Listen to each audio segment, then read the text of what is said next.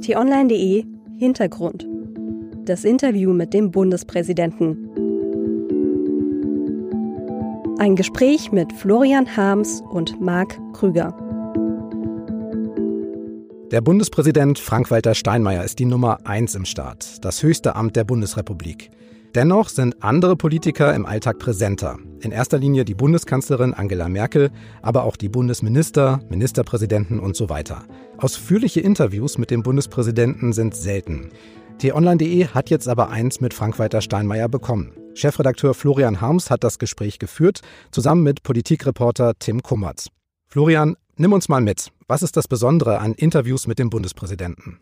Ja, zum einen, dass er nicht allzu oft Interviews gibt. Er hält öfter Reden, aber dass man ihn wirklich fragen kann, auch kritisch hinterfragen kann, das passiert nicht allzu oft. Das ist eben auch die spezielle Rolle.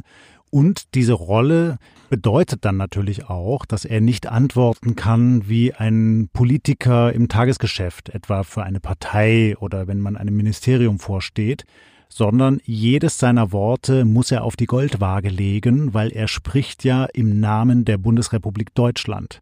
Und deshalb sind solche Interviews auch ein bisschen heikel für ihn. Er muss sich genau überlegen, wie er formuliert. Und das merkt man dann natürlich auch in so einem Gespräch. Und er ist eine große Autorität. Er hat viel zu sagen und muss trotzdem eben immer darauf achten, dass er die ganze Bevölkerung repräsentiert. Läuft dann so ein Interview mit dem Bundespräsidenten anders ab als zum Beispiel ein Interview mit einem Bundesminister oder mit der Bundeskanzlerin? Ja, bei der Bundeskanzlerin hat man natürlich auch viel Vorbereitung und ist dann sehr hoch konzentriert, auch als Journalist, wenn man mit ihr spricht. Aber da geht es eben sehr viel stärker auch um Tagespolitik, um konkrete politische Themen. Ein Interview mit dem Bundespräsidenten muss man sehr gut vorbereiten, muss es anbahnen über einen langen Zeitraum. Offen gestanden dauerte das bei mir zweieinhalb Jahre und ich bin sehr froh, dass es geklappt hat. Und das Interview findet dann, so wie auch bei uns, klassischerweise im Schloss Bellevue statt, in dem Arbeitszimmer des Bundespräsidenten. Das ist nicht das Arbeitszimmer, in dem er jeden Tag sitzt. Das ist nochmal ein anderer Raum mit all den Büchern, die er immer um sich hat sondern das ist das repräsentative Arbeitszimmer, das offen gestanden auch noch ein bisschen aussieht wie in den 50er Jahren ja, also mit einem knarzenden Holzboden, äh, mit dem Grundgesetz auf dem Regal, mit einem großen Tisch, mit ein bisschen einer wackeligen Platte. Da muss man aufpassen, dass man den Tee nicht verschüttet. Dann kommen Bedienstete mit weißen Handschuhen und fragen, was man trinken möchte, reichen eben dann den Tee, köstliche Plätzchen und dann führt man dieses Gespräch. Tim Kummert und ich haben uns das vorher überlegt. Wir haben mit dem Bundespräsidenten über die Verrohungen der Gesellschaft gesprochen, die Brüche zwischen Ost und West, Jung und Alt, links und rechts und vor allem die Frage, was man dagegen tun kann. Wir haben über Extremismus gesprochen, über die rechtsradikalen Anschläge, Hanau, Halle, den Mord an Walter Lübcke, die Frage, was das für unser Land bedeutet und wie man als Demokrat damit umgehen soll, was der Bundespräsident rät. Und das ist dann schon ein sehr intensives Gespräch geworden. Das Interview steht ja komplett auf t-online.de, aber was im Text natürlich nicht steht, das sind so seine Reaktionen, seine Gesten, vielleicht auch Vehemenz in seinen Worten und so weiter. Ist dir da bei einem Thema etwas aufgefallen bei Frank-Walter Steinmeier? Ja, gerade eben bei der rechtsextremistischen Gewalt. Da ist ihm wirklich anzumerken, dass ihn das zutiefst erschüttert, dass er das nicht möchte, dass so etwas in dem Land passiert, dem er vorsteht, dass er tief mitfühlt mit den Opfern, mit den Angehörigen der Opfer, dass er weiß, er kann dieses Leid vielleicht nicht lindern, aber er kann als Signal den Menschen nahebringen, dass eben der Staat hinter ihnen steht, dass die deutsche Demokratie gefestigt ist und das nicht zulässt, dass sowas wieder und wieder und wieder geschieht. Und das merkt man ihm sehr, sehr an, dass ihn das umtreibt. Wie genau läuft dieses Gespräch dann ab?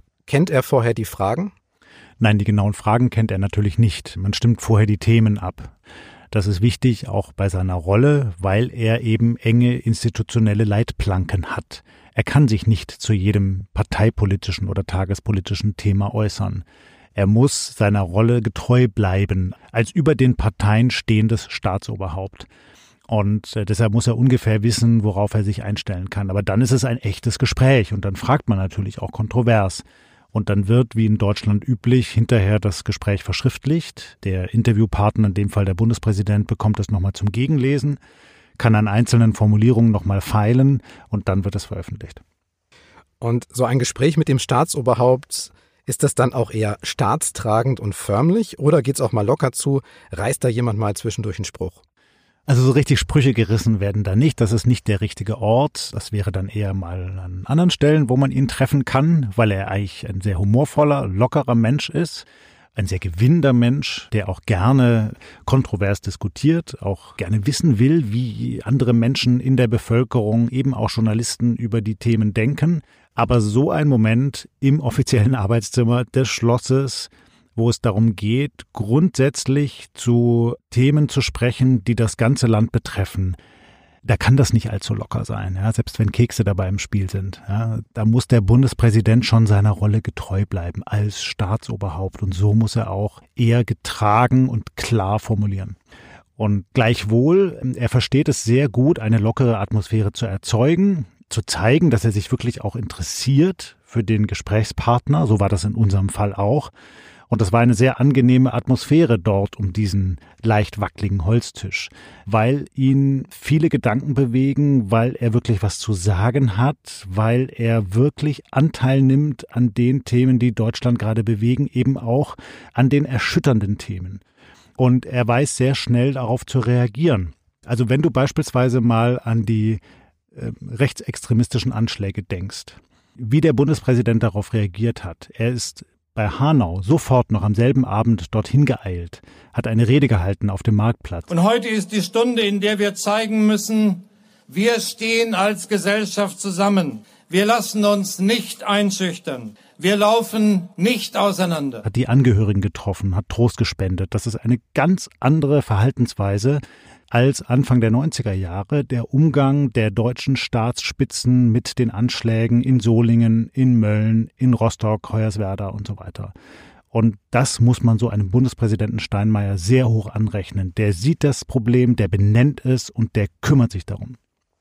Bundespräsident ist zunächst mal ein Amt mit vielen Regeln und Pflichten, aber mit seiner Persönlichkeit kann natürlich auch jeder Amtsinhaber dieses Amt ausgestalten und prägen. Wie macht Frank-Walter Steinmeier das? Frank-Walter Steinmeier versucht nicht nur im Elfenbeinturm seines Schlosses zu sitzen und sich gelegentlich in einer Rede zu äußern.